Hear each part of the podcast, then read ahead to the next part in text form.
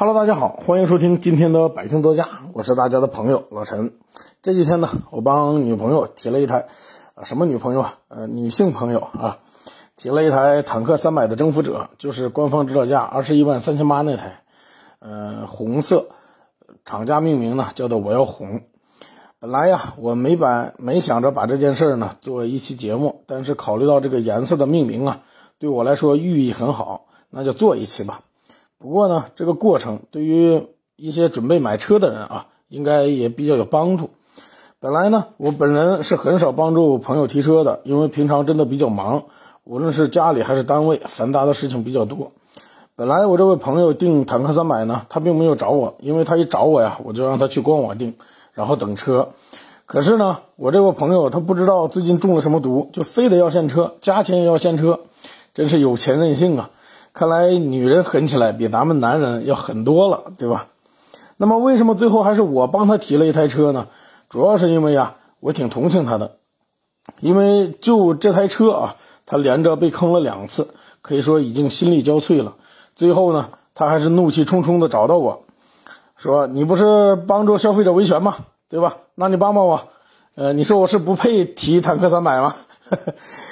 哎呀，他这么一说，我也挺生气啊，因为连着被骗两次，谁的心情也好不了。结果呢，我拿过他的合同一看，嗨，人家合同上写的很清楚，对吧？先打三千定金，五天内交车，如若交不上车，定金退回，这就很明显了嘛。你自己知情，现在给你交不上车，定金也第一时间给你退了，这车商呢做的没什么毛病。他这么做呀，无非就是为了。啊，能做成一单，收你一个定金，然后给你找车，能找到车呢最好，就给你交车，他们挣钱。如果找不到车呢，他就把钱给你退了。合同写的很清楚啊，你也很明白，那就不用承担任何责任了。毕竟这个坦克三百呢，情况也比较特殊，对吧？不过啊，我虽然话是这么说，但是呢，我这话一说，我本人就面临着一个问题：如果呢，我既不能替他在网上申冤。啊，也不能给他找一台现车的话，那接下来这几天我估计是不能消停了。于是啊，我权衡利弊之后，还是觉着帮他提一台车啊比较简单。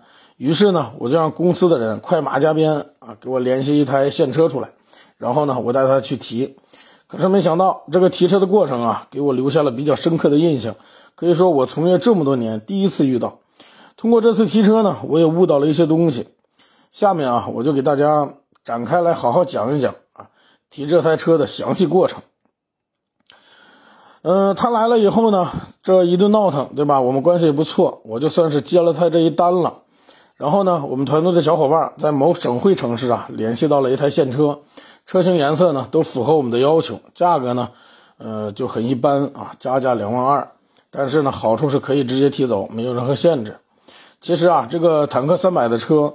我并不是第一次说，以前在节目当中就给大家讲过，还为一个粉丝维权成功过，在我们的零零八期节目我就有讲过，对吧？所以呢，我是非常知道啊，由于长城的严格限制，经销商为了利益啊，可能会做一些骚操作出来，既能加钱卖了车赚了钱，还能还不用被厂家处罚，比如说过户销售，车还是新车。只不过呢，过一下户，后来的客户能提到能提到之前订车的现车，对吧？呃，其实啊，他们里边的套路咱们也清楚。他很多订单呢，其实是经销商的销售员啊，用自己的亲戚朋友的身份啊，虚报的信息，等到等车到了呢，再加钱卖给想要现车的客户，让自己的亲戚朋友啊过来配合过户就好了。这样的车呢？除了不能享受发动机、变速箱终身免费保修之外，其他的厂家政策啊都能继续享受，所以呢，这也是市面上比较常用的一个销售手段。可是我就一直很费解，为什么有人，呃，为什么有人能提到不用过户的现车，啊，包括一些过来跟我们找车的车商朋友，说什么什么公司啊可以搞到不用过户的现车，随时能提，我就在想哈。这个长城厂家在今年的六月七号就已经给经销商制定了处罚规则啊，跳号交车一台罚款二十万。那么这么严厉的处罚，谁会冒这么大风险去挑战厂家的底线呢？嗯，那么直到那么直到联系上这台车啊，我才亲眼所见，原来真的有经销商敢这么玩。可是啊，我还不放心，于是呢，我就拿起了电话给他们店的店总打了一个，在确定在有了准确的回复之后吧，我才放下心来。于是啊，我就带着我这位女性朋友啊，马不停蹄的去店里边提车了。经过经销商的操作之后呢，我才明白，原来呀，呃，所谓的限制在利益面前啊，都是一些小意思。对吧？因为你们也知道，刚才我也说了，这个车我们是加多少钱？加两万二，一台二十一万三千八的车加两万二，对吧？所以说利益还是蛮大的。可以说，嗯，在平常车型当中啊，4S 店单台利润能能达到这么大，就是车价啊能挣这些钱，应该是一个奇迹了。现在是基本上不可能的，对吧？那么订车之后呢，我们也有了准确的 4S 店的位置，于是我们就查了一下，开车呢大概需要九个小时的时间。坐高铁呢会快一些，可是担心这个疫情影响，还是选择了开车。毕竟是一个密闭私密闭的私人空间，对吧？于是呢，我们做了个核酸检测，就开开心心的上路了。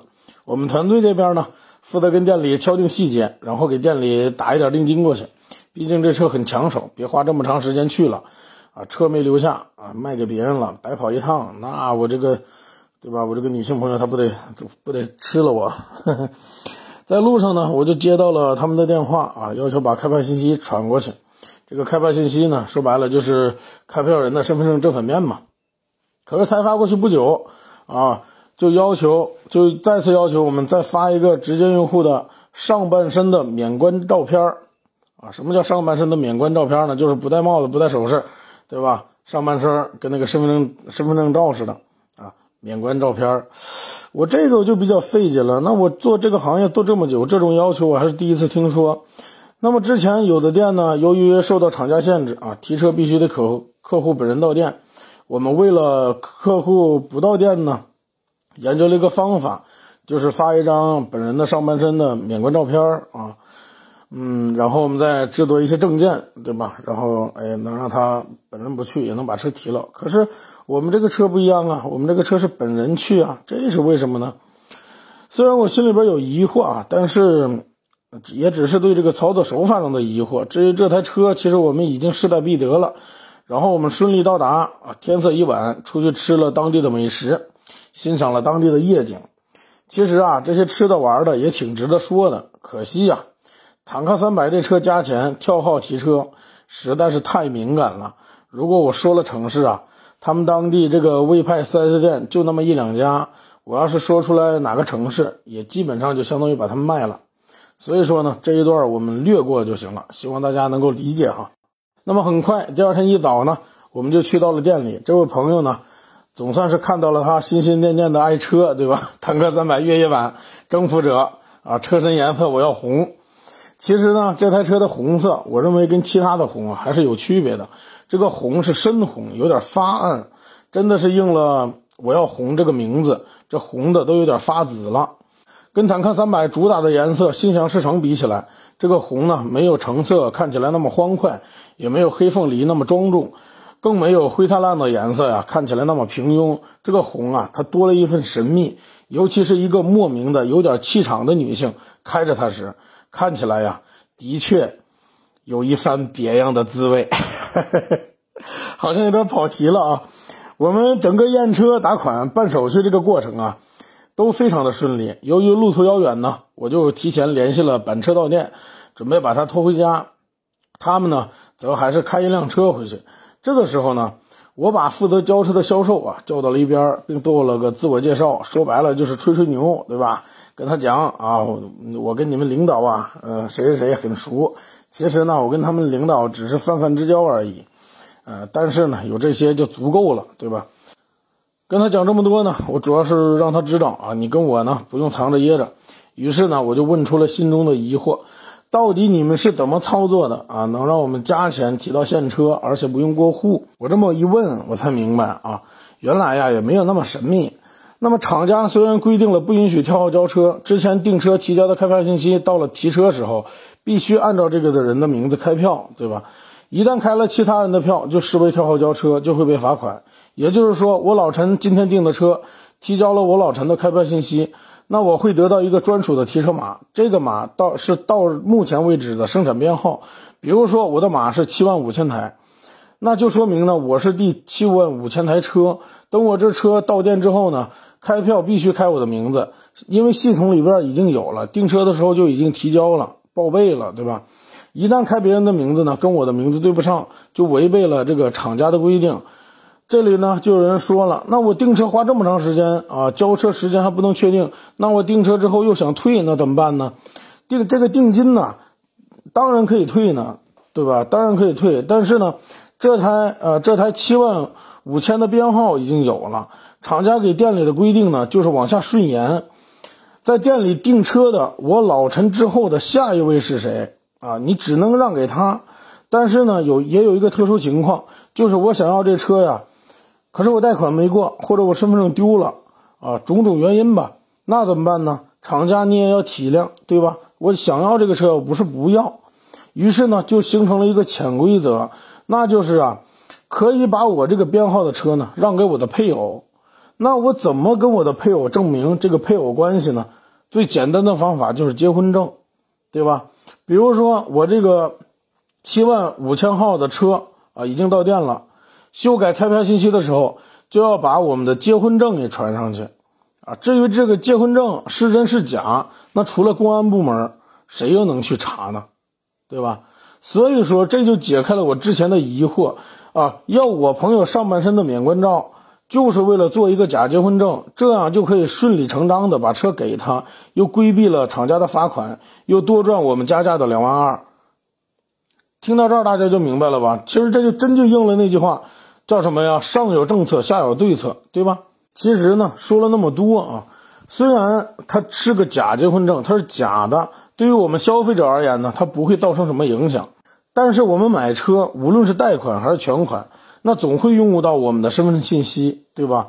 那么只要用我们的身份信息，就会有泄露的可能。无论坦克三百是炒作还是真的产能不足，导致这个一车难求，所有人订车呢都要等几个月的时间。